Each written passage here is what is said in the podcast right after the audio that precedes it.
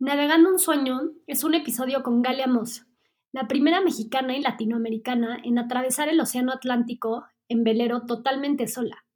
Es una locura pensar que Galia antes de los 24 años no conocía el mundo de la vela y aún así decidió perseguir su sueño de volverse velerista. En este episodio, Galia nos cuenta sobre sus travesías más importantes, todas acompañadas con una causa social. La primera duró 41 días, fue de Vigo, España, al Parque Nacional de Xcaret en México, y en esta travesía se convirtió en la primera latinoamericana en cruzar el Océano Atlántico. Cuatro años después, cruzó por segunda vez el Atlántico, esta vez desde Veracruz hasta las Islas Azores. El recorrido original era hasta Israel, pero por problemas técnicos no pudo terminar. En la más reciente travesía buscó darle la vuelta a América Latina, logrando tocar tierra en siete países. Esta travesía es considerada el Everest para los veleristas y el viaje iba a durar 180 días. Platicamos sobre cómo se preparó para lograrlas, qué sintió al estar tantos días sola navegando, cómo era su típico día en alta mar, cuáles fueron los mayores retos y aprendizajes y qué fue lo que más disfrutó de cada una. Nos da consejos sobre cómo perseguir nuestros sueños, aterrizar nuestras ideas para hacerlas realidad y crear disciplina y buenos hábitos.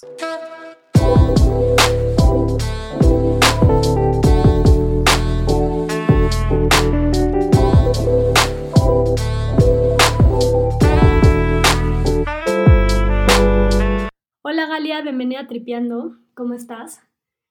Me encantaría arrancar esta conversación con la historia de cómo y cuándo se te ocurre que quieres ser velerista y cruzar un océano navegando en velero. Muchas gracias por invitarme. Es también un placer para mí platicar contigo. Y pues todo empezó cuando yo estaba estudiando composición musical, tenía 24 años en Boston y fue la primera vez que me, eh, subí a un velero en un verano, que era un velero escuela, en la que tienes que hacer ciencia, un proyecto de ciencia y estudiar y te dan créditos para la universidad. Y ese mes me cambió la vida, me encantó, me encantó salir de un puerto al otro. Eh, yo hice una investigación del sonido abajo del, del, agua para que me dejen subir y me di cuenta el próximo año, o sea, el siguiente año ya en tierra, me di cuenta que más yo estaba pensando como la parte de la veleada, o sea, me, me, fascinó. Pero entonces también cuando yo acabé ese verano, justo en el siguiente semestre de la universidad, la maestra de inglés nos pidió que leamos una autobiografía para escribir la nuestra, aprender inglés nada más. Entonces, justo leí el libro de una chica norteamericana, Tania Aevi, eh, que que cuenta su travesía en solitario alrededor del mundo en un velero. Entonces, para mí fuera como, ¿cómo puede ser que lo hizo sola si nosotros íbamos 35? O sea, no, no me quedaba ninguna explicación en mi mente cómo es que una persona puede hacer todo lo que hicimos 35 personas solitario. Entonces, cuando acabé ese libro, en mi mente todo el tiempo estaba, me encantaría hacer algo así, me encantaría hacer algo así, wow, qué experiencia, lo que aprendió ella sola con el mar, con los animales, entonces empecé a leer más libros de, veleristas y al cabo de un año, o sea, todo ese año escolar, bueno, la composición que hice para mi examen final de ese año obviamente tenía que ver con el mar y los sonidos del mar y, los vientos. Entonces, en, en, el siguiente verano, justo, pues todo el tiempo estaba yo, me encantaría hacer algo así y fue que yo decidí de, estoy mucho más involucrada en eso, en mi mente, que en música. O sea, ya la música para mí ya era, ay, bueno, que lo tengo que hacer, pero entonces, pues sí, fue un día, literal, una mañana que dije, yo quiero hacer algo así, no me interesa mucho dar toda la vuelta al mundo, lo que me interesa, o sea, lo que más curiosidad me daba era, ¿qué quiere decir estar a la mitad de un océano solo? Y si yo lo podría hacer. Claro.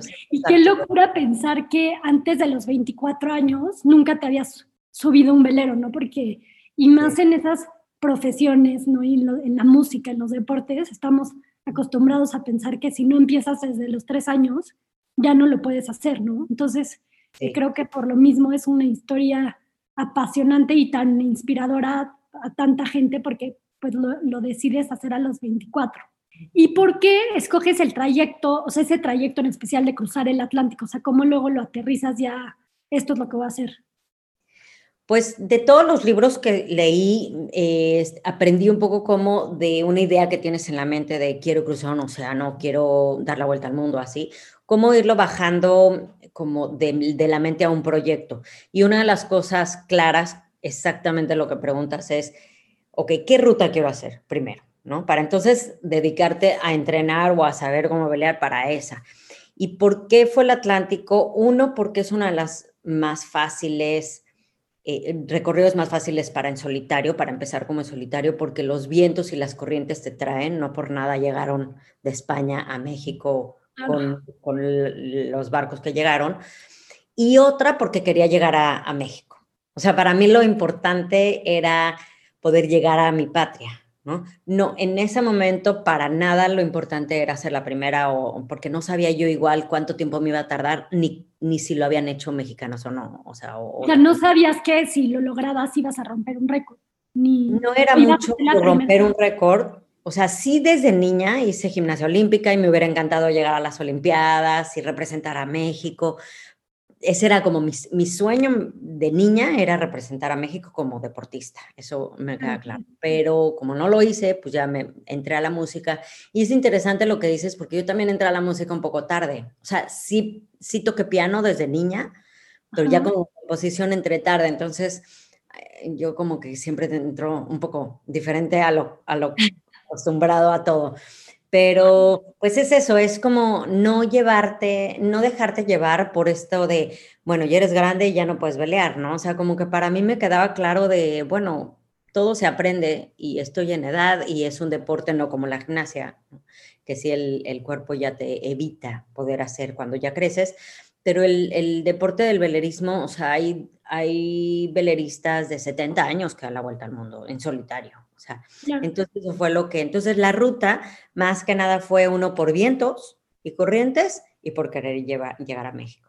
Y aunque esta no fue la razón por la que lo haces, o sea, ¿por qué crees que ninguna mujer este, latinoamericana lo había logrado antes? Pues ah, puede ser que es como, era como pensado un deporte de, de, hombres, ¿no? O sea, justo cuando yo me estaba entrenando, en los siete años que yo me entrené, Ellen MacArthur, que es de Inglaterra, dio la vuelta al mundo, o sea, ya hay otras, ¿no? otras eh, francesas y australianas que han dado la vuelta al mundo pero, y, que estaban en esta carrera que es dar la vuelta al mundo en solitario sin ayuda y sin paradas. O sea, es como lo más, ¿no? Es, como el Ironman en, en velerista. Claro, claro. Y justo durante esos años, Ellen MacArthur llegó en segundo lugar y en un punto estuvo en primer lugar y tenía 24 años entonces también, o sea, ella es, es más chica que yo, actually, pero eh, en, o sea, en ese momento ella cambió muchísimo lo que es, o sea, el hecho de que llegó a tan alto nivel ella, mucho también gracias por el equipo con, con quien trabajas en tierra y así, pero, pero ella como velerista también abrió las puertas en muchos aspectos. Entonces creo que justo yo lo hice en una época en que las mujeres, te digo, ya había mujeres que lo habían hecho y ya habían eh, americanas y te digo australianas que habían dado la vuelta al mundo y así, pero eh, en América yo creo que siempre estamos un poquito más atrás de lo que pasa en otros países en cuanto a las mujeres llegar a lo que hacen los hombres, ¿no? Hoy te podría decir esto, pero es como si me preguntas, lo pienso y, respondo esto, pero quién sabe por qué. Sí, no, no hay, sí, totalmente. Y, y, cuéntanos cómo te entrenaste estos durante esos siete años para poder lograrlo, ¿no? Tanto físicamente como mentalmente. Pues eh, primero empecé a eh, voluntarizarme en muchas travesías. O sea, como que dije, primero, lo primero que tengo que hacer es pelear, pelear, pelear y entender cómo es la cosa. Entonces me metí al internet, que entonces era un muy básico internet, literal.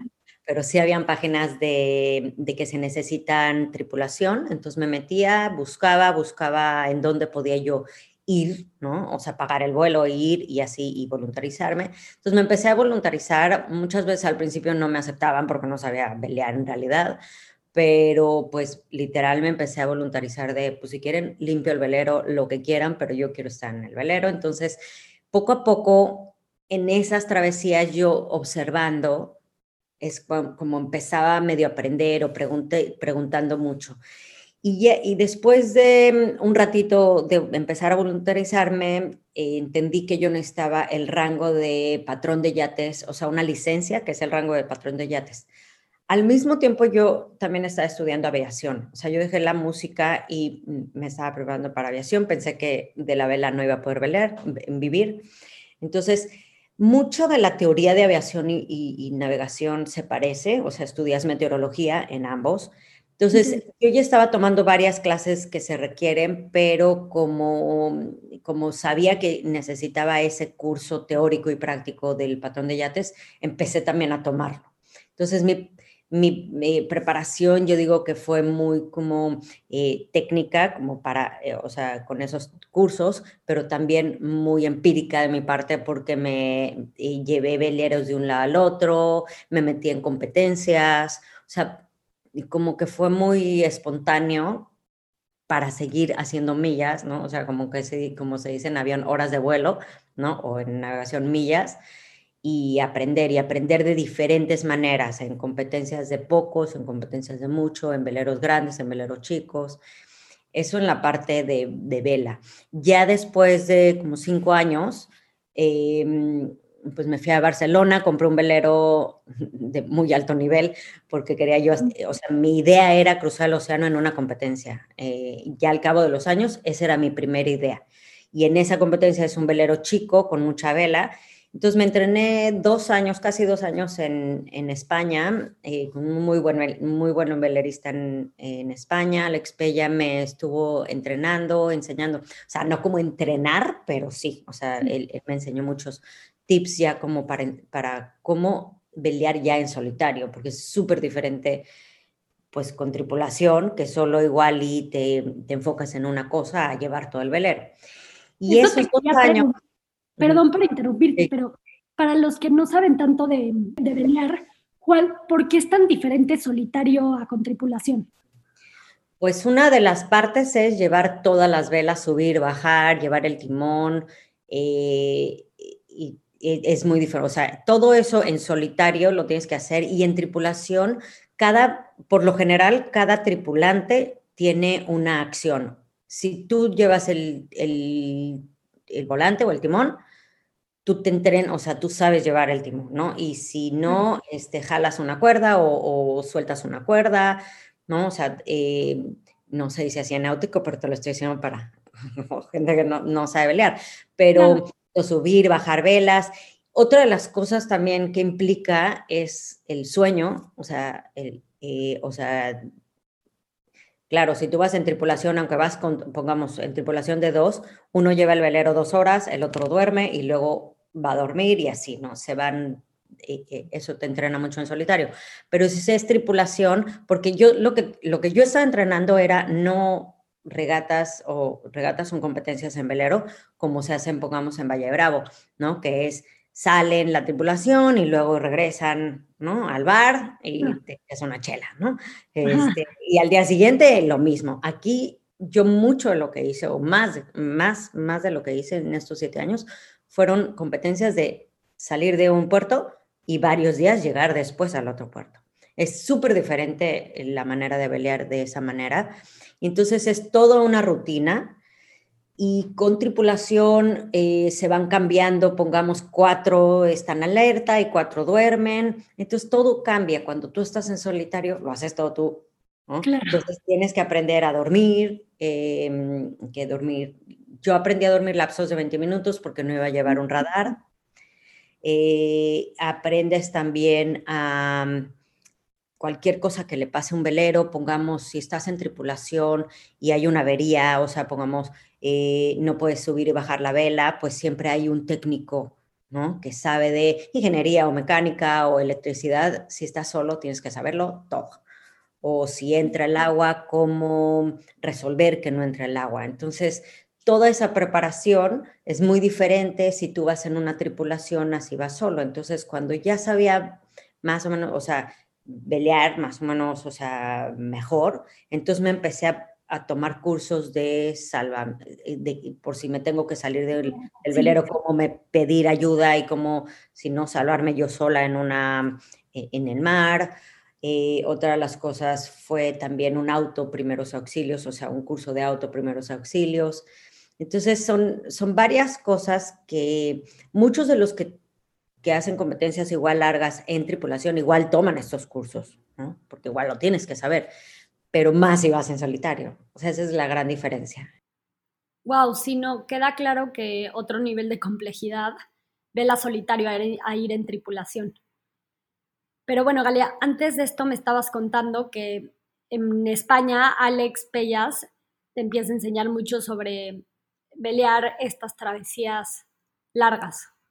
Sí, o sea, ese, ese, fue como, mm, yo, yo, empecé a velear con 35 personas en un velero, como te conté, y luego fui yo reduciendo la tripulación hasta que entonces me entrené ahí. Ahí fueron dos años, pues un poco muy intensos, complicados hay veces porque hice una regata y fue muy fuerte, entonces como yo decía, sí, sí lo quiero hacer, no lo quiero hacer, o sea, sí van idas y venidas, ¿no? De, de, de, pensar si lo puedo yo lograr o no lo puedo lograr, pero mm, no sé, siempre hubo esto de, no, bueno, pero yo sí quiero cruzar un océano, entonces lo puedo hacer, ¿no? O sea, lo, vamos a, a seguirlo. Entonces fue, por otra parte, también con, con una amiga estuvimos haciendo travesías, pongamos, de Barcelona a, a, Menorca, fuimos una vez y de regreso, y ella tenía el mismo nivel que yo, y eso fue una de las partes muy importantes que yo siento que me dieron ya un impulso a, ok, ya estás casi preparada. Porque el hecho de que íbamos las dos ya sin, sin esta familia Los Pella, que saben mucho y así, y era como, pues resuelve las cosas, ¿no? A ver, se te, se te atora la vela, pues a ver, ¿cuál? Y entonces, y esto. Y entonces eso te sube de nivel, eh, ¿no? O sea, si vas sin alguien más. Entonces, después de esos dos años, eh, lo que sí me di cuenta, porque yo estuve en la salida de esta regata que yo quería hacer eh, transatlántica, que es cada dos años. En 2003 fui a la salida, pero a ver, salen 70 barcos llegan en los primeros 10, son veleristas que han veleado, como bien dijiste, desde niños, o sea, que tienen un nivel espectacularmente increíble y que de ahí se van a saltar a hacer las vueltas al mundo, y o sea, son los mejores del mundo. Entonces, el hecho de que yo estuve ahí, participé, bueno, ayudé un poco a, a esta salida de Alex y así, pues cuando acabó esa regata, justo lo platiqué con él, pero yo también estaba como, ¿para qué me meto yo en una competencia? no la voy a disfrutar porque al final soy competitiva, ¿no? En la gimnasia olímpica siempre estuve, o sea, un deportista siempre quiere llegar en alto y más si quiero poner en alto a México, que no, no hay ningún mexicano que ha hecho esa regata. Entonces, salir con 70 barcos y llegar en el número 60, pues no me daba, ¿no? O sea, no me daba las ganas. Entonces, como que ahí fue un poco de recapitular qué es lo, cuál es mi sueño, que inició estos siete años de preparación, cruzar un océano, disfrutarlo, como este libro, como esta eh, señora hoy, obviamente, Tania Evi, esta chica, como yo digo, eh, lo disfrutó. Claro, no siempre lo disfrutas, ¿no? Hay tormentas y demás, pero en realidad yo lo que quería era, entonces ya estando ahí, ya empecé a formular este, ok, yo podría hacer más bien un proyecto muy diferente, no tiene que ser en, y si a lo mejor igual y es un récord para México. Ahí fue donde entonces empecé yo a, buscar a ver si hay alguna mexicana que lo había hecho, si había un chileno y un argentino que ya lo habían hecho, hombres, pero mujeres no. Entonces ahí fue como pues darle la vuelta o ya empezar a preparar pues un proyecto. Qué padre. ¿Y cómo, ¿Y cómo entrenaste para lo del sueño, no? O sea, primero, ¿por qué lapsos de 20 minutos? ¿Y cada cuánto? en total, ¿cuánto dormías cada día? ¿Y cómo te entrenaste para eso? Que suena dificilísimo. Sí, yo creo que es una de las cosas más difíciles. Em, yo iba a dormir entre una hora y cuatro horas al día máximo, eh, en lapsos de 20 minutos, por, eh, yo sabía por, por la experiencia de otros veleristas, por lo que había leído y así y habían cuatro veleristas que leí sus libros, que leí cómo se entrenaron, entonces yo decidí aplicar esos entrenamientos un poquito para ver cuál me quedaba a mí. A mí me quedó eh, uno los 20, porque, primero, ¿por qué los 20 minutos? Porque si no tienes radar y hay otras embarcaciones a tu alrededor, se ha comprobado que en 20 minutos, por más de que venga a tu rumbo, no, no vas a estar, o sea, no vas a estar abajo de ese barco ¿no? Entonces, lo que más te preocupa, o sea, si son las tormentas y esto, tú tienes un aparato que es el autopiloto que va a llevar el rumbo ¿no? cuando tú te duermes del velero, no anclas, no paras el velero en el océano, es demasiado profundo, pero lo que más te preocupa como velerista es, son otros barcos. Y entonces, lo de los 20 minutos puede ser 20 o 30 minutos, pero el chiste también es no entrar a tu sueño profundo. ¿Ves cuando haces una siesta y te levantan y estás toda dormilada? ¿no? Eh, es, pues no, no, debe, no te debe de pasar eso. Tienes que descansar hasta un punto antes de quedarte adormilada. Entonces yo hice varias pruebas y yo no entro a mi sueño profundo en 20 minutos. Un poquito más de 20 minutos, ya porque yo me acostumbré con, por medio de meditaciones, de respirar, a dormir muy rápido. O sea, no pensar, ¿no? Sabes que te pones en el cojín y piensas, piensas, piensas y horas después te duermes. Yo he logrado no hacerlo. Entonces, lo que hice fue, ya cuando ya iba a hacer la travesía, que, que fueron dos años después de todo, de todo lo de Barcelona, pero em, tres meses antes, en la casa, eh, empecé a reducir las horas de que yo dormía a cuatro horas, cuando ya, y en, en el día trabajaba, tenía dos trabajos de medio tiempo, aparte de buscar patrocinios y de hacer todo el proyecto. Entonces, lo que yo, ya que estaba yo ok con cuatro horas y en el día, entonces un día sí y un día no, dormía laps 20 minutos con despertador y luego una hora trabajaba en el proyecto o hacía yoga o, no sé, hacía abdominales y me regresaba otra vez a 20 minutos toda la noche. Al día siguiente, cuatro horas. Al día siguiente, 20 minutos toda la noche y así. Entonces, lo que vas haciendo es que vas preparando a tu cuerpo estar medio cansado, pero sí atento, pero sí descansar en los 20 minutos. Sí, yo creo que es una de las partes muy difíciles de toda wow, Y ahorita puedes dormir bien o, o sí perjudicó como tu ciclo de sueño ese entrenamiento? Bueno, ahorita ya es hace mucho tiempo que fue esto, pero sí, te puedo decir que cuando yo llegué a México de esa travesía, o de, cualquiera de las travesías, me tomó como seis meses poder dormir sin despertarme. Yo igual me despierto mucho, pero, pero realmente retomar el, el, ciclo de sueño, como dices, sí, me, sí tarda. No de un día al otro puedes dormir ya lo, lo ocho horas. ¿no? y ahora que mencionas lo de los patrocinios, em, bueno, además de entrenarte, ¿qué tenías que conseguir en cuanto a dinero, equipo, digo, patrocinios, permisos para poderte ir? ¿no? O sea, ¿cómo se veía tu lista de pendientes una vez que decides que, que vas a cruzar el Océano Atlántico y y todo lo que tenías que conseguir, ¿no? Uy, las listas nunca acaban, pero la primera lista justo fue, eh, primero era qué velero. Entonces me tomó casi tres meses decidir qué velero. Lo escogí por el arquitecto naval y por el, o sea, fui a ver a varios, eh, o sea, a varios astilleros y también boat shows que le llaman y así, y decidí ese, o sea, lo vi dije, ese es perfecto. El arquitecto naval era el mismo que del barco que yo tuve en España, entonces conocía mucho su manera de construir los veleros y le tenía mucha fe. Y entonces primero escogí ese, entonces ya que escogí, bueno, ¿cuánto cuesta? ¿no? Y entonces eh, esos veleros también no vienen, eh, ese sí, porque es un arquitecto naval que ha construido para veleristas en solitario, pero hay muchas cosas que faltan para una vela en solitario. Entonces empiezas a hacer las listas de todo lo que le vas a tener que meter y haces un presupuesto. ¿no? Entonces ya que tienes el presupuesto, pero el presupuesto es con comida, con agua, con todo. Y ya que tenía el presupuesto, entonces pues buscar patrocinios, porque en mi familia no me iban a apoyar económicamente y yo no tenía ese dinero para nada. Entonces, eh, pues yo en España también estuve un poco, te digo que estuve un poco viendo, ¿no? Medio ayudando, pero no, tampoco mucho, pero sí. Eh, toda esta parte de los patrocinios y así de, de Alex en, su primera travesía. Y, y, entonces un poco medio entendí cómo, cómo era la cosa de los patrocinios en Europa. Pero ahora, la, la gran diferencia de México era que en Europa televisan, bueno, en Francia y en España, no sé en toda Europa, pero en Francia y en España sí televisan estas carreras.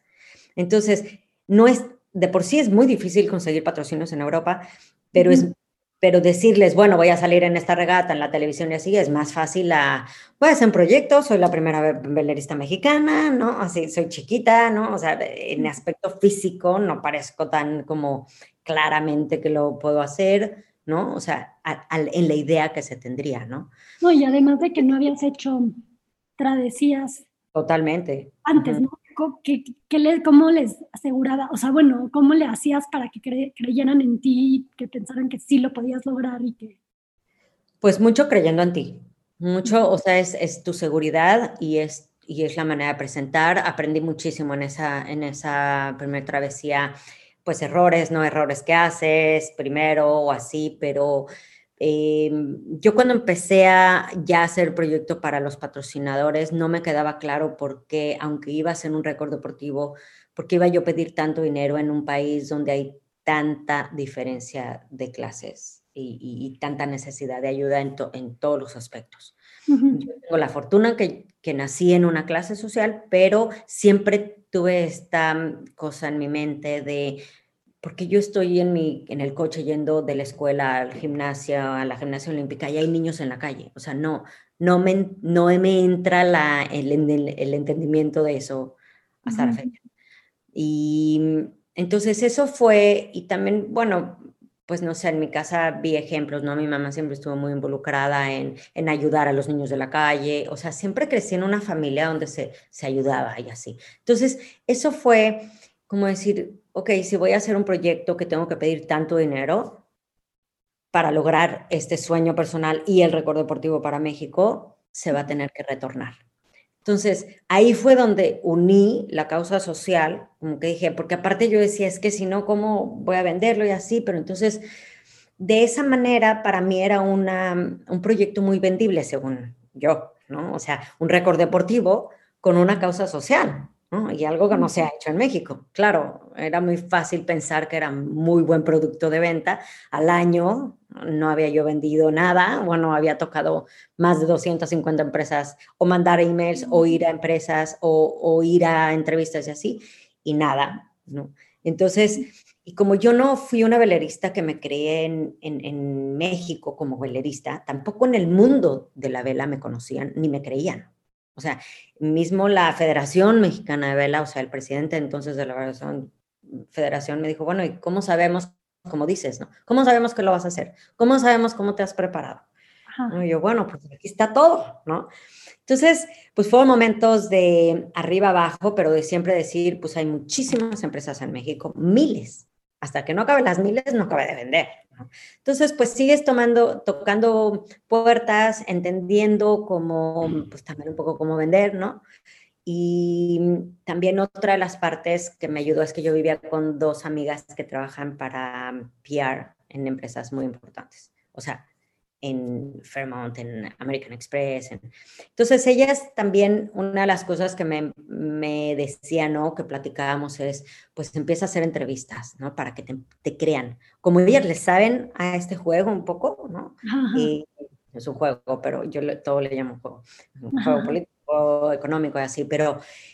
Entonces, pues también al mismo tiempo empecé a pedir entrevistas tampoco era fácil, pero pues me empezaron a dar entrevistas, ellas también conocían a, gente de medios, entonces eso también ayuda, ¿no? Porque cuando ya empiezas a salir en, en, ciertas revistas, en ciertos periódicos o televisión, pues las marcas, eso ayudó yo creo también mucho a, a, que entonces las marcas se quieran subir y luego un velerista me ayudó con, con, poco, pero fue el primero y para mí fue, va a ser siempre el más importante, ¿no? O sea, de la marca Interlingua, ¿no? Pero él también estuvo buscando patrocinios y no lo logró muchos años antes. Entonces, cuando se enteró, dijo, claro, o sea, yo le entro, ¿no? Entonces, ya al tener una marca, ya ir a una presentación, de, o sea, ya por, que en la presentación ya salga una marca, eso ayuda mucho.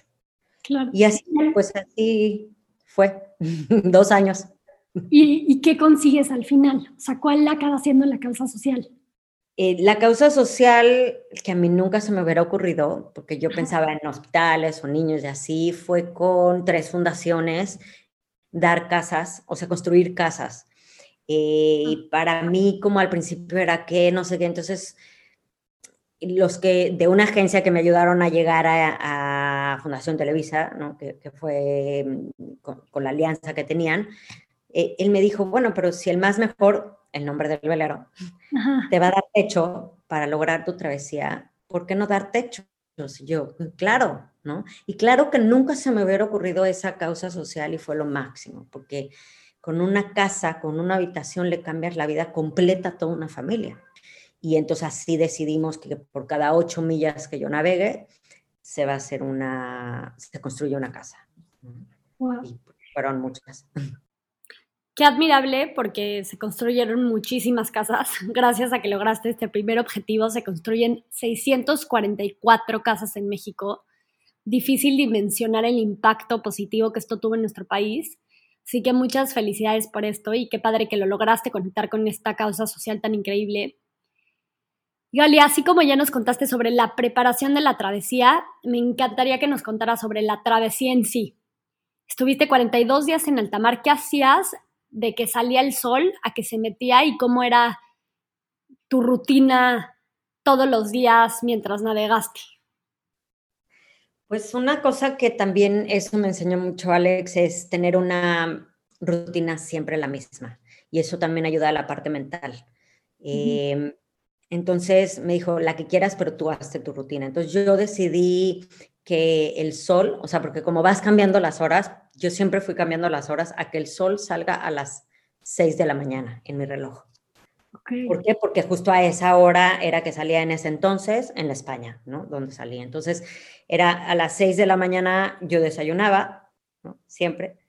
Y luego ponía posición, checaba yo meteorología limpiaba la parte de afuera del barco y tomaba el timón por dos horas. Cada cuatro horas desde que salí hasta que llegué puse en la carta náutica posición. Entonces, es, como que todo eso hizo la rutina del día y también eh, tomaba el timón en, durante el día por dos horas y luego una hora de descanso y dos horas para que en la noche, toda, casi toda la noche lo llevaba el autopiloto porque yo me mareo un poco, me mareaba un poco cuando llevaba yo el timón en la noche, entonces, y también prefería no, o sea, no cambiar el ciclo que tenemos, ¿no? Normalmente de dormir en la noche o descansar en la noche y trabajar en el día. Entonces, eh, cada dos horas llevaba el timón, cada cuatro horas ponía eh, la carta náutica en mis horas de descanso, pues era, o sea, yo comía, o sea, desayuno, comida y cena y siempre te comes un, snack o algo entre esas comidas. Es muy importante siempre mantener el estómago lleno, un poco por, por una parte para que no te marees y por otra parte por si llega a haber una tormenta inesperada o algo así, que siempre tengas tu energía. Eh, siempre antes de que baje el sol, mi última hora de de, bueno, entre el timón y, ya empezar todo lo de la noche, checaba alrededor del velero porque muchas veces se van rompiendo cosas o se van zafando. Y también en, esos, en esas horas que me daba yo de descanso leí mucho o, observaba yo el océano, me puedo yo quedar observando el océano por horas. Si estás cerca de tierra, muchas veces viene, o sea, cerca es entre comillas, ¿no? O sea, como a 200, 500 millas, pero más allá no, no, 300 millas máximo. Más allá no hay, eh, hay, sí hay vida marina, o sea, hay aves y peces chicos, pero no hay mamíferos, o sea, pero si estás más cerca o en todo el Caribe, pongamos, muchas veces vas a tener compañía de delfines. Entonces, bueno, ya con eso era la hora de descanso, era delfines. O yo, si estuviera haciendo lo que estuviera haciendo, aunque no, bueno, si estoy cambiando las velas, no y así, pero dejaba todo por estar con los delfines, eso sí, era una parte muy importante. Y en las noches, ya que estaba todo arreglado, pues empezaba con mis 20 minutos. Eh, ahora, otra parte que siempre hacía en, mi, en mis rutinas era que se me estaba pasando, es que siempre después del, después del desayuno, poner, eh, checar meteorología y poner la, la posición en carta náutica, mandaba mi bitácora, la bitácora, o sea, la, el, el, diario, ¿no? Que yo escribía en la noche antes. Entonces yo tenía un internet muy extremadamente básico, muy extremadamente lento, o sea, era dos, estamos hablando en 2006, o sea, y era por satelital. Entonces lo mandaba como texto y en México ya lo checaban, o sea, yo ni siquiera checaba la ortografía en nada, que la tengo muy mal, y, pero entonces en México lo checaban y así, entonces yo escribía y entonces parte de mi rutina era también escribir durante lo que pasó en la tarde y lo que pasó en la noche, porque hay tantas cosas que pasan que que es muy diferente la noche que el día. Entonces, eh, me gustaba como mandar dos, y también así mandaba dos posiciones. Ya después, en mis otras travesías, tenía un aparato que, que te va, va mandando por vía satelital a tu página de internet donde estás, pero entonces no había.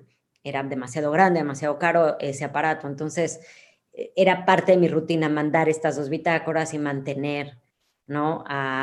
según yo iba a ser mi familia, ¿no? Que vea mi, mi página de internet y resultó que entraron más de 10.000 personas y muchísima, en 41 días. O sea, fue algo como que yo no me imaginé y que yo ni sabía. Y tu diario es lo que, lo que luego se vuelve tu libro, ¿no? El libro que escribes de Navegando un Sueño. Exacto. Y, te acuerdas qué pensabas, o sea, algunas de las cosas que escribes, este, o sea, qué pensabas mientras estabas a la mitad de, del mar navegando? Pues es muy, bueno, a mí creo que es lo que más me gusta del océano, bueno, de navegar en solitario, que es como, como algo que yo experimenté de niña, que era en la gimnasia olímpica estar arriba en la viga de equilibrio, que piensas muy poco lo cotidiano, o sea, estás demasiado presente porque o te caes de la viga, ¿no? O pasa algo en el velero. ¿no? Entonces son momentos en los que piensas muy técnico. En el velero yo siempre que me subo a un velero, y más si estoy en solitario como capitana, mi mente cambia a técnico, a cuál es la velocidad del velero, cómo están las velas, qué va a venir después de meteorología, por qué no estoy andando tan, más rápido, porque siempre quieres andar más rápido. Entonces, cómo puedo ajustar mejor las velas. Y mira que no soy la mejor velerista, pero me gusta ajustar un poquito más las velas. Y entonces, la mente se vuelve muy técnica y más estando en solitario, como cada 20 minutos te suena la, bueno, a mí me sonaba la alarma y entonces checaba alrededor, ¿no? Entonces es como demasiado, estás medio que en supervivencia, o sea, aunque sabes que navegar, pero al final sí, estás sola tú. Y pensaba eso, claro que si piensas, tienes muchos recuerdos, bueno, yo me acuerdo, yo tenía muchos recuerdos de mi niñez, fui limpiando muchas cosas, yo siento que fui limpiando muchas cosas que traía yo mm, pues de mi niñez, con mi familia, conmigo, ¿no? O sea, siento que en esa travesía limpié unas cosas en la otra y en la otra también. Entonces, eh, sí tienes muchos recuerdos, pero es increíble cómo estaba yo tan en eso y más en esa travesía que la disfruté muchísimo. Eh, el, mar me, ayudó mucho, la o sea, bueno, fue, una travesía fácil, entre comillas, pero fácil, no, no tuve tormentas, lluvia sí y así, pero tuve días de muy poco viento también, eso sí, hay que tener mucha paciencia para eso, pero me ayudó también a aprender a, a esa parte de la paciencia de, ok, no hay viento, haz lo mejor posible y, y, y, ya llegará, ¿no? Es como ir, para que lo ubiquen en la Ciudad de México, es como ir en el tráfico, ¿no? Que no se mueve el tráfico y tú tienes que llegar a una cita y estás en el tráfico. Cuando no hay viento, así es, exactamente. Bueno, como, claro, como soy de ahí, yo como que así lo podría yo eh, relacionar. Entonces, pues es eso, yo siento que la mente se fue a eso. Claro que cuando ya llegué a la mitad del océano, que justo fueron 13 días que no vi nada de humanos, ni aviones, ni barcos, y estás a la, a la mitad del océano, que fue, era mi sueño, y justo me tocó como yo quería, sin luna y sin nubes, entonces imagínate la cantidad de estrellas que, o sea, bueno, yo no me imaginaba que habían tantas. Es como si se te cae, ¿no? Entonces en ese momento, pues sí, sí, claro que te viene a la mente, ¿no? Así de, wow, ¿cómo fue que si lo hice, ¿no? Estoy acá, qué increíble, este, que no me quedé en esa parte de lo voy a hacer ya, pero luego, luego sigues así de, ok, ok, ¿dónde está la vela? ¿Dónde está? No? y digo, no, no hubieron tormentas, pero ¿Cuáles fueron los momentos más difíciles durante esos 41 días? El momento más difícil para mí fue un día antes de salir, hay muchas cosas que resolver. Y el momento ya en, ya en la travesía fue, el primer momento difícil para mí fue un día que no había viento, pero lo, lo superé, pero el entrar al Caribe no me fue nada fácil, me tocó de noche, me tocó con mucho viento con demasiadas olas y corrientes y estás entre dos islas, entonces se hace un canal, o sea, fue, fue una noche que no dormí ni un 20 minutos, o sea, nada. Y ya que entras, o sea, el océano, ya que estás en el océano, cuando zarpas y te alejas un poquito de tierra, las olas, por más grandes o más chicas que sean, son demasiado estables y grandes, o sea, son olas de océano. Entrar al, al Caribe que es como en el Mediterráneo, como yo me entrené, es entrar a un mar rodeado de, que es como un, yo digo, como un lagote, ¿no? Rodeado de tierra. Y lo que hace son las olas muy cortas, para mi punto de vista, muy incómodas. y el Caribe tiene algo peculiar que en todas las, por, por, cómo está y en dónde está, en, en el mundo, todas las noches tienes tormentas. O sea, tormentas, no tormentotas como en otras, em, o sea, en, otras travesías lo viví en, en, los océanos, pero sí tormentas eléctricas, que ves los rayos y que llueve y cambia mucho el viento. Entonces, yo podría decir que mi parte super wow y lo máximo fue el Atlántico, mi parte difícil, y lo dice la bitácora misma, no, no pude mucho yo disfrutar el Caribe y me ya lo crucé tres veces y nunca más lo quiero cruzar. Un mar que no me encanta. Eh, entonces es, es, bastante difícil. Y esa noche, bueno, al día siguiente, eh, ya que llegó el sol, ¿no? Estaba yo arreglando de entrar al Caribe. Una vela se fue de un lado al otro y me sacó del velero. O sea, me quedé colgada por afuera del velero. Por suerte no toca el agua. Entonces, muy gimnásticamente me regresé entonces yo creo que ese fue el momento más, este, pues, crónico, ¿no? De, mi travesía. ¿Y cómo, ¿Y cómo fue el día que llegas a la Tierra? ¿Quiénes pues estaban? ¿Qué sentiste? Pues que es chistoso que sentí, no, ni, me acuerdo, pero ¿quiénes estaban? O sea, nunca pensé que iba a ser esa, e, e, esa bienvenida, la verdad. Nunca pensé ni sabía yo, sí un poco entendí que había, o sea, porque me empezaron a entrevistar cada vez más, ¿no? Por el teléfono satelital, cada vez más cuando ya, porque luego yo me enteré que muchos no me creyeron que lo iba a hacer, ¿no? O sea, muchos en medio de comunicación. Entonces, cuando ya vieron que sí, ya habían más entrevistas y así, pero por más, yo, imagínate, yo estoy en mi mundo, solo hablo con entrevistas que cinco minutos o yo qué sé, y en fin de semana no, no contestaba yo a nadie, era como mi regla, ¿no? Para vivir lo que yo quiera vivir.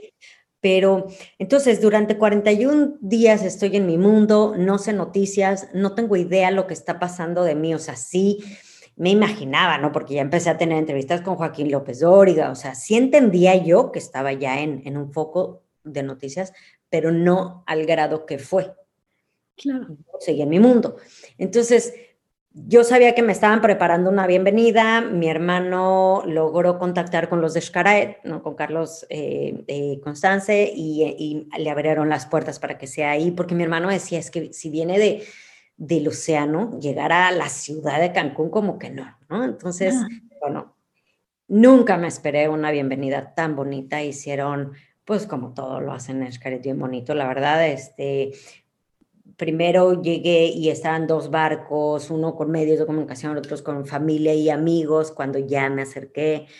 Este, ah, no, primero, lo primero, lo primero, lo primero fue, ese día yo ya tenía mucha comunicación con tierra y me avisaron que iban a venir en una avioneta mi hermana, mi, mi prima y el de Televisa, ¿no? Entonces fue increíble verlos y así, pero hay algo muy interesante y es que ya que los vi, yo sabía que están ahí, digo, ellos en el cielo y yo en el mar, todavía me faltaban horas y cuando se fue la avioneta, me sentí sola, o sea, la, por primera vez en 41 días. Fue algo muy interesante lo que es el, esta parte humana. Y pues ya de ahí ya mi enfoque era llegar, llegar, llegar. No dormí nada esa noche porque ya era trabajar, trabajar para llegar. Tenía yo que llegar a una hora exacta al canal, si no, no iba a poder entrar hasta el día siguiente. Eso por un lado. Y luego por el otro, pues ya querían saber para toda la festividad. Y entonces, luego, dos aviones de la Marina me dieron la vuelta. Ahí me avisaron. O sea, me iban avisando todo mi equipo en tierra, ¿no? Mis hermanos y así, ok, va a haber esto, va a haber lo otro, digo, para que no me preocupe, ¿no? Y luego, muy espectacularmente bonito para mí, fue que dos barcos de la Marina me alcanzaron antes de entrar al canal de Cozumel y, Tierra y me acompañaron. Y eso para mí fue exageradamente bonito, ¿no? Es como, porque al final la marina sabe, o sea, los marineros saben lo que es el mar, ¿no? Entonces fue algo muy, muy bonito. Digo, luego ya llegué, estaban estas dos embarcaciones y pues toda una fiesta, ¿no? Habían, hubieron mariachis, hubieron, bueno, no, de todo. Y, hubo una rueda de prensa que yo luego vi los videos y yo no me acuerdo nada de lo que pasó en la rueda de prensa. O sea, yo cuando vi esos videos como dos años después, dije, como yo bailé enfrente de todos, o sea, yo hice eso. O sea, te juro que yo no tenía idea lo que yo estaba en otro estado, o sea, estaba muy impactada, me acuerdo de ciertas cosas muy, bonitas, ¿no? Que me dieron la bandera de México, o sea, ciertas cosas me acuerdo perfecto, pero otras cosas me acuerdo por el video, o sea, porque creo que es un día muy especial, estás muy en altos niveles, ¿no? De haber estado tanto tiempo solo, me acuerdo que no me quería bajar del velero porque yo sabía que ya no iba a ser mi velero porque acabé con muchas deudas, por más patrocinios que tuve, con deudas. Entonces era un momento muy como peculiar, muy diferente, muy raro. Al día siguiente ver el velero allá, no, y, o sea, no despertarte con el mar aquí, ¿no? Y verlo afuera de ti, así es algo muy raro. Sí. No, pues qué bienvenida tan especial y tan bonita. Pero ¿cómo te sentiste los días que le siguieron a este? ¿Cuál era tu estado de ánimo? ¿Cómo fue tu contacto con la realidad? Ahora que mencionas pues el shock de bajarte el velero y verlo distante de ti después de sentirlo como una extensión de tu cuerpo por 41 días. Sí, cosa que nunca te esperas. Eh, también yo no sabía, porque era una experta así, pero algo que no hice fue pensar y después qué. Y eso no está bien. En mis otros proyectos siempre hubo y después qué voy a hacer, porque si no, entonces el hecho que yo siete años dije quiero cruzar el océano y esto y lo otro, ya lo hiciste, entonces ahora qué. Eso por un lado. Por otro, pues desgraciadamente hubieron muchos problemas que tenía yo que resolver casi luego, luego. Bueno, primero las entrevistas, ya estoy muy bonito y con el presidente que nunca me imaginé que me invitaran al, ¿no? con el presidente y así pero después te vas dando cuenta que es la realidad de la vida y que tienes que solucionar muchas cosas y, qué voy a hacer ahora, ya que acabó. Entonces sí hubo un, un bajón, em, que pues poco a poco al final lo vas viviendo y la vida te lo va, ¿no? O sea, te, lo va resolviendo y lo vas resolviendo, ¿no? Em, mis amigas más cercanas si dicen que yo regresé en seis meses después. O sea, realmente yo, yo, yo, o sea, en una cena, tenemos cada mes, ¿no? Eh, cena de chicas y, ah. y, comentan que en una especial que más o menos fueron como cinco meses después, dijeron, ah, ya regresó Galia, ¿no? como que sí dicen que estaba yo como ida. Eh, y sí, sí estaba yo así, o sea, sí es algo muy fuerte haberlo hecho y ahora qué, ¿no? Y también yo tenía muchos proyectos pensados con ese velero, entonces, o sea, no tenía idea qué hacer después, pero más o menos sí, y obviamente pensando que iba a tener un velero.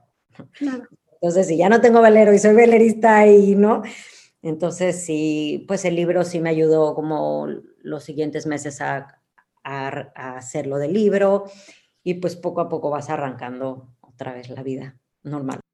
Pues sí, me puedo imaginar que el regreso fue complicado pero me quedo con este gran aprendizaje de lo que mencionas, que siempre hay que pensar en qué sigue, ¿no? Y ahora qué, qué voy a hacer después de lograr este gran objetivo, este sueño, para evitar caer en, en depresión en algunos casos, o como te pasó a ti, que te entró un bajón que te duró bastante tiempo, ¿no?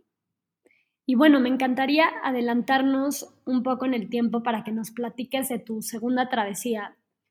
Cuatro años después, cuando decides cruzar por segunda vez el Océano Atlántico, pero esta vez desde Veracruz, con el objetivo, con el objetivo de llegar hasta Israel, ¿no? Tienes que parar antes en las Islas Azores, ya nos contarás por qué. Pero esta vez la causa que escoges es el hambre. ¿Cómo es diferente este recorrido al del 2006 y qué representaba para ti lograrlo, ¿no? Porque ahora decides hacer esto como el siguiente gran paso de tu carrera. Pues fueron cuatro años después porque yo desde dos años después empecé a buscar patrocinios y otros proyectos, pero justo fue 2008 que fue una crisis económica, entonces fue súper difícil. Entonces por eso también hasta el 2010 hice otra. Em, y a ver, como cualquier deportista, lo que quieres hacer es algo más difícil o, con, más reto. Entonces, eh, la primera travesía fue la mitad del océano eh, que es fácil, te digo, no es lo más fácil, digo fácil porque todo tiene sus complicaciones, pero entonces quería subir de nivel, que es el Mar del Norte.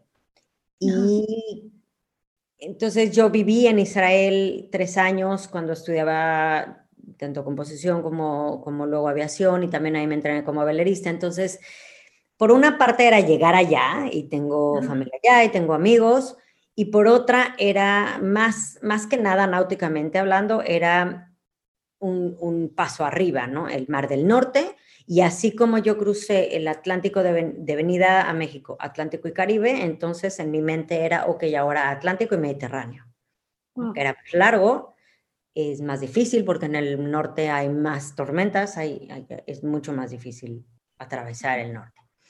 Una de las cosas que yo hoy en día, bueno, desde entonces, pero sí te podría decir, es que yo eh, propuse también esa por en 2010, eh, era el bicentenario, entonces salir históricamente desde Veracruz y esa parte fue un error técnicamente hablando. O sea, lo bien que lo hice en mi primera travesía de decidir la travesía por la náutica, aquí empecé a hacer proyectos más como por, el proyecto, ¿no? Por salir de México y, eso complicó mucho las cosas. Eh, porque en México no hay veleros para comprar, entonces lo compré en Estados Unidos, entonces primero lo bajé, y entonces la bajada es demasiado tiempo, esfuerzo, dinero, entonces el haber salido de México en octubre, muy mal, eh, porque todavía habían huracanes, o sea, muy mal ese año, porque por lo general ya no hay, o sea, sí fue pensado, pero ese año fue un año súper difícil náuticamente hablando. Entonces, a ver, si yo ya compré el velero en Estados Unidos, yo tenía que haber salido de Estados Unidos, que ya estaba en el norte, ¿no? Y cruzar, y, puede ser que hubiera llegado a Israel. Nunca sabes, eh, las cosas son por algo, ¿no? Pero hoy en día, realmente yo te puedo decir que ese fue, para mi punto de vista, un error. Fue algo muy bonito salir el 12 de octubre históricamente del puerto de Veracruz, pero yo tuve que parar en, Florida porque aparte de que seguían, o sea, fue un año súper difícil náuticamente hablando porque los huracanes empezaron tarde, terminaron tarde y las tormentas del norte empezaron antes. Entonces, si yo seguía en ese momento, igual y no estaríamos platicando. Entonces, decidí parar en, bueno, tuve que decidir a fuerzas parar en Florida y esperarme seis meses para continuar. Y luego de los seis meses continué, pero resulta que empecé la travesía y se empezó a meter agua en el velero.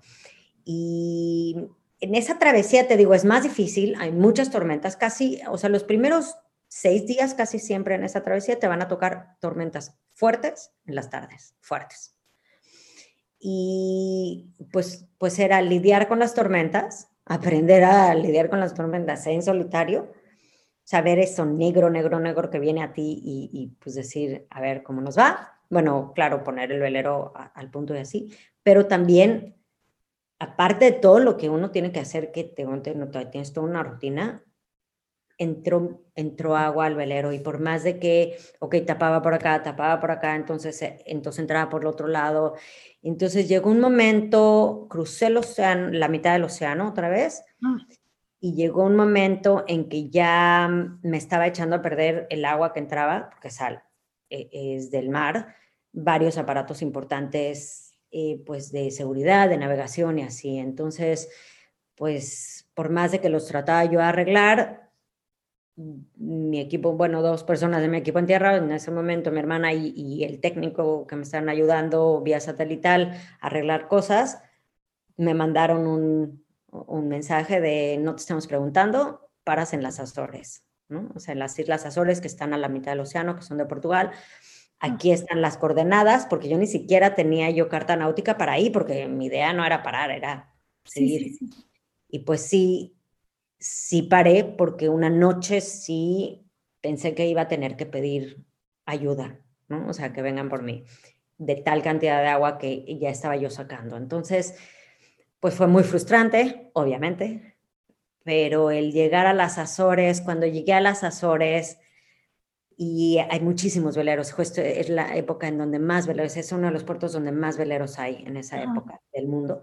Y entonces llegué y cuando se dieron cuenta los barcos que me iban a ayudar a amarrar el, el velero, que venía yo sola, ¿no? porque me dijeron, no, otra cuerda, entonces entré y, y, pues ellos pensaban que iba a salir alguien más, ¿no?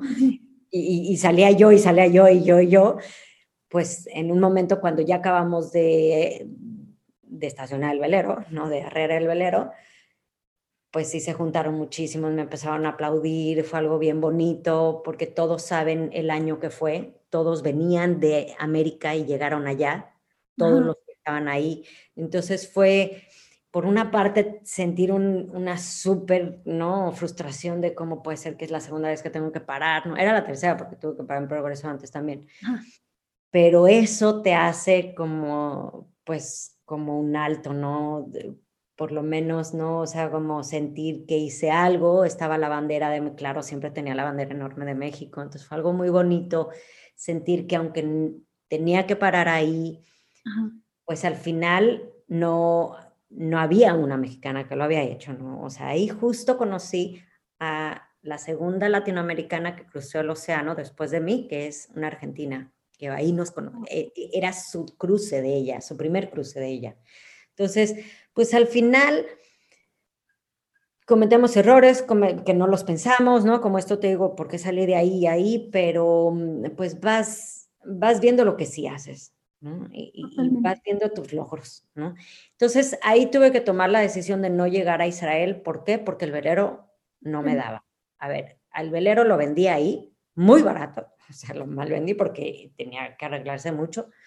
Y después de dos años me mandó todo lo que, el que lo compró, me mandó todo lo que le hizo y lo que le costó. Entonces yo imagínate, yo ya no tenía dinero de patrocinios, no era para pedirle más patrocinios, entonces para mí era pues hay que decir hasta aquí y hasta aquí llegué. Entonces, los 708 niños fueron de las millas que yo navegué hasta ahí, porque siempre fue quedado con las, con las eh, causas, o sea, la causa social era por, por milla que yo navegue o por tantas millas que yo navegue, se va a dar tanto. Entonces, pues fue pensar, ok, pude haber ayudado a más niños y llegar allá, pero pude no, entonces, pues lo que sí hice. Totalmente. ¿Y cómo le hacías, o sea, cómo le hiciste durante este trayecto para mantenerte positiva? Pues gracias a un libro, gracias a Mandela. Este, el libro de Nelson Mandela de cuando estuvo en la cárcel se llama 127 días a la libertad, o sea, 127 Days to Freedom, o algo así se llama. Eh, yo lo leo en, inglés, pero ese libro lo empecé cuando zarpé de Florida, en, los poquitos momentos que tenía. O sea, sí me daba 20 minutos por lo menos para leer, para quitarme de todas las preocupaciones que tenía en el velero. Y ese libro, si no lo han leído, yo lo recomiendo muchísimo, pero entonces, bueno, o a mí me acompañó mucho. Imagínate que yo sonaba el, la alarma y tenía que salir a checar o veía yo que entraba agua así, cerraba el libro y estaba la foto de Nelson Mandela, que se canse, y, y le decía yo, Mr. Mandela, I have to go out, but then you can keep me telling your story, ¿no? O sea, para mí era mi compañía. Y, él lo cuenta tan bonito que que para mí era mi, compañía. Y, y, sí te puedo decir que por una parte eso me ayudó muchísimo, porque aparte obviamente es un libro que si él, viviendo lo que vivió en la cárcel, pudo salir adelante y hay frases de él que son espectaculares en ese libro, pues obviamente a mí me daba impulso para seguir. Eso uno. Otro, querer ayudar a más niños. Siempre quería yo hacer más millas y otro en un punto que estaba yo ya muy mal. Mi hermana me mandó esta frase que ella, e, e, ella la usaba mucho en los maratones que ella hizo, que es en, en, mi siguiente waypoint, que es el punto, tú, tú, vas poniendo puntos a donde llegar, ¿no? Que vas cortando el océano y vas poniendo puntos. O sea, en mi siguiente punto puedo parar. O sea, puedo, I, I can quit, o sea, puedo parar. Entonces, obviamente, llegas a ese punto y dices, bueno, ok, si ya llegué a este punto, va, el siguiente punto, puedo parar. Y eso te ayuda a seguir adelante. Eso y pues el hecho de que estaba pudiendo yo resolver un poco lo, del agua, ¿no? Claro. Esto último que mencionas de concentrarte en el siguiente lugar al que vas a llegar en vez de pensar en todo lo que te falta para acabar el recorrido, em, suena como que fue muy útil y qué padre que tenías también el apoyo de tu hermana desde tierra constantemente para darte fuerzas y mantenerte positiva. Y Galia, de esta segunda travesía que decides hacer la tercera, ¿qué pasa? O sea, ¿por qué decides dar ese salto a, a planear la tercera travesía y cómo es esta diferente a las otras? Pues el no haber llegado a Israel eh, era no haber logrado, ¿no? Entonces, a unos un amigo que hice ahí en las Azores, francés, velerista de toda la vida, me dijo, no, no, como me vieron en una bajada no emocional y así, me dijeron, no, tienes que hacer algo y se acabar y así. Yo decía, no, no, no, yo ya no quiero pelear nunca más en solitario. Creo que no hay nadie que ha salido de un punto de México y ha llegado a otro punto de México y le ha dado la vuelta a Sudamérica. Digo, no, no hay nadie porque nadie lo quiere hacer. O sea, es enormemente larga, ¿no? La travesía. Entonces, bueno, con esa idea, después de esa cena y así, pues me senté dije, a ver, a ver, con el mapa y dije, bueno, a ver, pues no estaré mal, ¿no? O sea, como que igual tienes las ganas de seguir haciendo cosas, ¿no? Como velerista, como persona. Entonces, pues decidí que en esa ocasión iba a parar, o sea, como que hice el proyecto con esta idea de parar en varias, varios países de Sudamérica para eh, que llegue una noticia bonita de México a, esa, a ese país, ¿no? Porque fue cuando los medios empezaron a enfocarse más en el narco y eso, y a mí me molestaba mucho, ¿no? O sea, yo, creo que México tiene mucho más que decir que eso, ¿no? O sea, sí es eso lo que pasa en México, pero también hay muchas otras cosas. Entonces, eso fue lo que capturó mi mente y dije, ok, salgo de México y llego a México. Ahí hay, por eso te digo que en las últimas, esas dos travesías ese fue un gran error, decidir salir de México. ¿Por qué? Porque yo acabé comprando el velero en Francia y si yo empezaba en Francia y, cruzo el Atlántico otra vez como lo crucé, pero llego a Brasil y de ahí me doy la vuelta, hubiera sido una travesía mucho más consciente náuticamente hablando, que se, ¿no? O sea, eh, en cuanto a vientos y corrientes. Pero no, como yo quería salir de México y llegar a México, pues es que a veces pasa, ¿no? Pero entonces, bueno, pues ya compré el velero, lo trajimos a México, esto y lo otro, pero claro, entonces eh, fue zarpar de México, igual de Xcaret, una muy bonita salida, pero es ir en contra de la corriente y vientos en todo el Caribe y es muy difícil. Y después es entrar del, siempre que pasas del norte al sur o del sur al norte, pasas cuatro días o depende por dónde lo pasas, en una zona muy difícil náuticamente hablando, no hay viento y hay muchas tormentas que vienen de repentinas y muy fuertes, se le llama los doldrums en, en inglés, y mm, es muy difícil esa parte. Claro que te hace mejor velerista, ¿no? Pero en una de esas en una tormenta que de repente volteé, estaba súper azul y tenía mucha vela el cielo y de repente en dos minutos se forman esas tormentas y al querer bajar una vela me desgarré el hombro.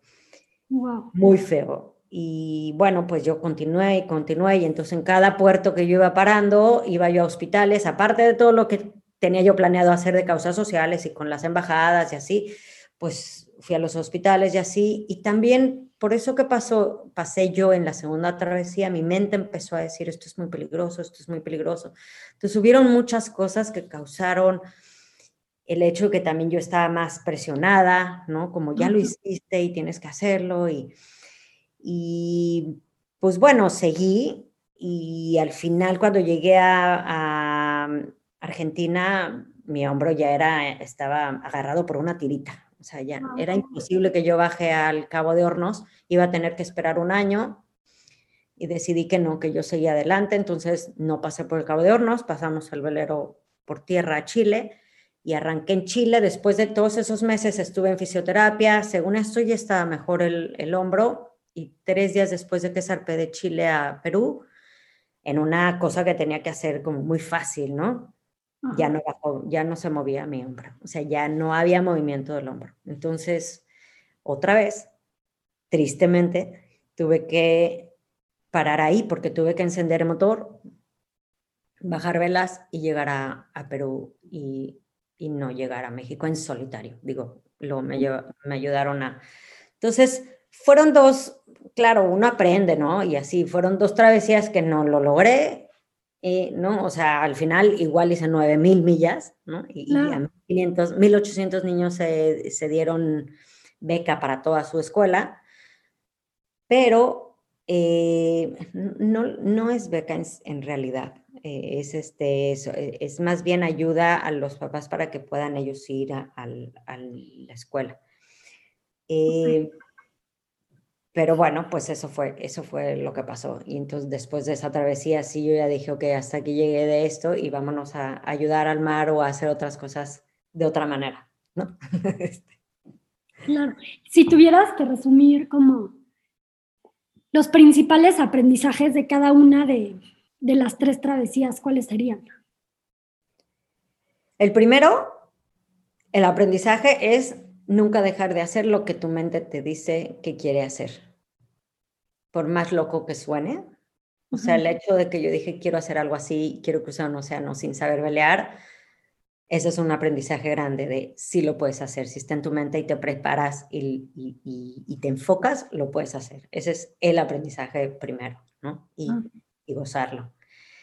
De las últimas dos, el gran aprendizaje para mí es no hacerlo no, no sé, o sea, e, es que en, en, en, en, cuanto a mis proyectos es no haberlo hecho por, por, por, se va a sonar muy mal, pero es por el show o por, por esta parte de querer salir de México, querer, o sea, porque creo que esos dos errores fueron básicos.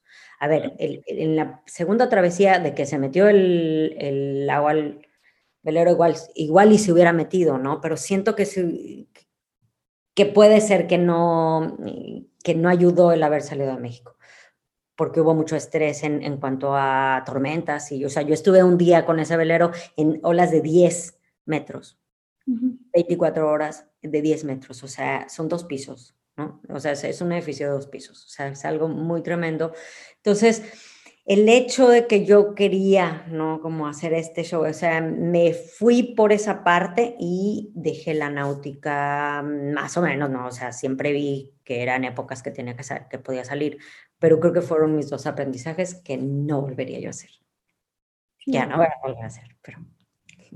Pero al final, un aprendizaje positivo de esas últimas dos es ver lo que sí hiciste.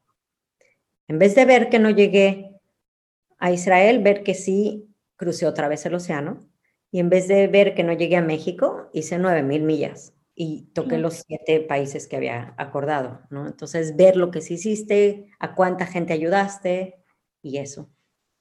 No, claro, tienes toda la razón.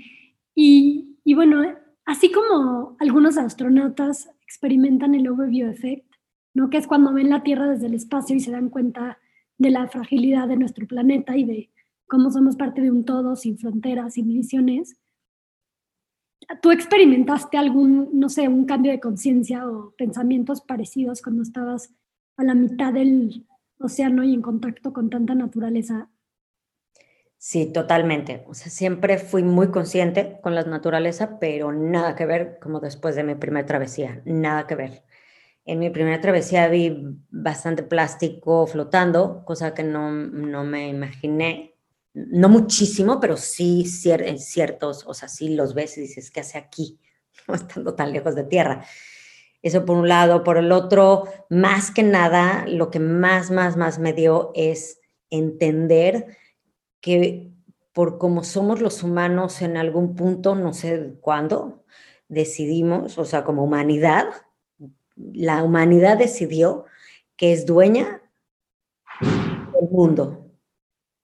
¿Sí? O sea, que es nuestro mundo. Y fíjate cómo la gente habla. Our Earth, nuestro planeta, nuestro no es nuestro, es un planeta en el cual nosotros vivimos y compartimos con muchísimas especies.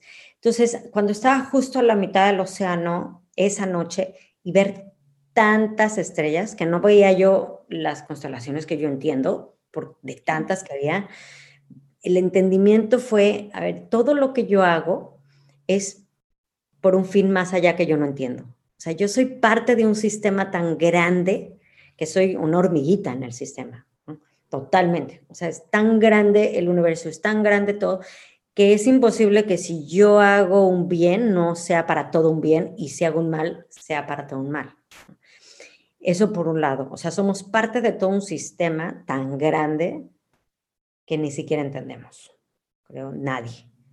Y otra es que compartimos este planeta Tierra, llamado Tierra, con muchísimas y muchísimas otras especies. Entonces, yo hoy me dedico y mi mente está dedicada a proteger a esas especies. Por más de que a lo mejor no sigo yo en, en, esta maestría, porque no lo veo caso en muchos aspectos, sí sigo con, con todo un proyecto en la mente de cómo se podría lograr que los seres no seres vivos no humanos, o sea, los animales, se le dicen, sean protegidos legalmente, así como los humanos. Es muy difícil, e, e, es, es un tema súper complicado, seguro me va a llegar años en investigar o en lograr algo, y por eso empecé con todo lo del plástico. ¿Por qué empecé yo a no usar plástico de un uso y así? Porque mata animales. Es para proteger a las otras especies. ¿Y por qué, por qué voy a usar un, un material que solo va a ser por cinco minutos a lo mejor, ¿no? Y va a durar tantos años. Entonces, esa conciencia que tú dices que los, la gente que sale, ha salido del, del planeta, me imagino que es lo mismo que se vive a la mitad del océano, es, a ver, a ver, a ver, esto no es solo de nosotros, hay que cuidarlo, ¿no?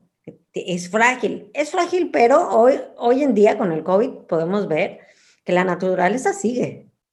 O sea, no ha dejado de llover, no ha dejado de nevar, no ha dejado de, ¿no? Los pájaros igual chiflan. Los humanos somos los que estamos sufriendo de, de algo que está pasando. ¿Podrá haber pasado por cómo cuidamos a la naturaleza? Muchos decimos que sí, muchos lo dudan, pero es nada más crear conciencia de que vivimos no solos y hay que tomar conciencia de qué es lo que realmente se necesita y qué es lo que no. Totalmente de acuerdo. Y bueno, pues ¿qué consejos, o sea, le darías a todos los que quieren alcanzar sus sueños y, sus metas, ¿no? O sea, ¿qué aprendiste con estos sueños y metas tan, tan ambiciosos y, tan grandes? Y, y sobre todo sobre, o sea, ¿qué proceso debemos de seguir? Pues primero, nunca dudar de lo que te dice tu mente. Creo que es lo más importante, porque en el camino mucha gente te puede hacer dudar, seguramente. Eh, y luego, para mi punto de vista, es como si tienes un proyecto, un sueño, y si es bajarlo a un papel y, ir haciendo listas, como tú mencionaste. Eso, eso para mí es muy bueno. O yo siempre tengo un pizarrón y siempre voy haciendo listas. Entonces es como, ok, tengo este sueño. ¿Cómo o por qué? Si es real. ¿no? ya lo han hecho, no lo han hecho, ¿no? O sea, es como quitarte esta irrealidad de que solo es un sueño. ¿Cómo o por qué? Sí es, sí es real. Y luego, de la manera que yo lo hice fue haciendo paso a pasito. ¿no? O sea, es como estas listas de, ok, ya tengo la licencia que se requiere, ok, ahora eh, necesito este, este curso y este curso y este curso, check. Y así, y eso te va llevando a nunca dejar tu sueño y a siempre ir hacia tu sueño. Esa es mi manera de, de verlo. ¿no? Eh, siempre hay, hay camino que tú piensas que va a ser por un lado y luego se va para el otro, ¿no? Porque van cambiando las cosas o así. Pero para mí eso es lo que me funcionó a mí. O sea, hacer listas, hacer, ok, de eso cómo lo hago realidad, qué tanto necesito para que sea realidad, ¿no? Y, simplemente bajarlo y, hacerlo. O sea, hay una parte muy ligeritita, o sea, yo digo que es como una línea muy delgadita entre quiero hacer esto y lo voy a hacer. Y ya vemos pocos los que sí se atreven a salirse de lo cotidiano, a salirse de tu, ¿cómo se dice?, de, lo que es fácil, ¿no? Y hacerlo. Pero cuando pasas y ya estás del otro lado y no te detienes, nada te va a detener, nada, nada. ¿Y cuál crees que es el papel del tiempo este, cuando queremos perseguir un sueño? Porque yo creo que si dejas pasar mucho tiempo, ¿no? En el que ya no lo persigues, tuviste la idea, te surgió en la mente y hubo un periodo de tiempo donde te emocionaba mucho, se apaga, o sea, de llega un, sigue estando ahí a lo mejor la idea, pero ya te deja de emocionar o te deja de... Pues sí, o sea, definitivamente sí, y sí se te puede ir, y creo que hay muchos, que eso nos han pasado muchos, pero un, yo sí creo que si en ese verano que pasó, ¿no? Eh, yo hubiera dicho, bueno, pero es que si yo ya empecé composición, tengo que acabar composición, ¿no? Me, quedan dos años de, de, carrera. Entonces, voy a acabar la carrera y entonces, o sea, yo creo que a lo mejor igual ya me hubiera seguido por la música, ¿no? O sea, es en ese momento que está tan así, claro, no fue el primer día, ¿no? El primer libro que leí y así, pero después de un año que ya lo tenía muy claro, sí fue decir, en este momento dejo todo y voy por mi sueño, porque si no lo haces puede llegar a pasar lo que tú dices, ¿no? O sea, bueno, algún día quise, ¿no? Ahora, si te pasa eso y te vuelve esta parte de, no, no, no, pero es que si es lo que yo quiero hacer, es que es en ese momento que lo tienes que hacer, es que si no lo haces en ese momento, se te puede ir, como dicen el tren, ¿no? En ese momento no lo tienes que hacer, en ese momento tienes que tomar la decisión de que lo vas a hacer. Porque claro, yo de que tomé la decisión a que lo hice fueron siete años. Pero de que tomé la decisión, no había nada, nada, nada que me limitaba a todo el tiempo volver a eso, volver a eso. Totalmente. Y digo, no nada más con, con la veliada, pero pues con la gimnasia, la música, la aviación, ¿no? Has hecho actividades desde chiquita que requieren de muchísima disciplina. Y pues, ¿qué es lo que más te ha servido para crear buenos hábitos y, y mejorar tu disciplina?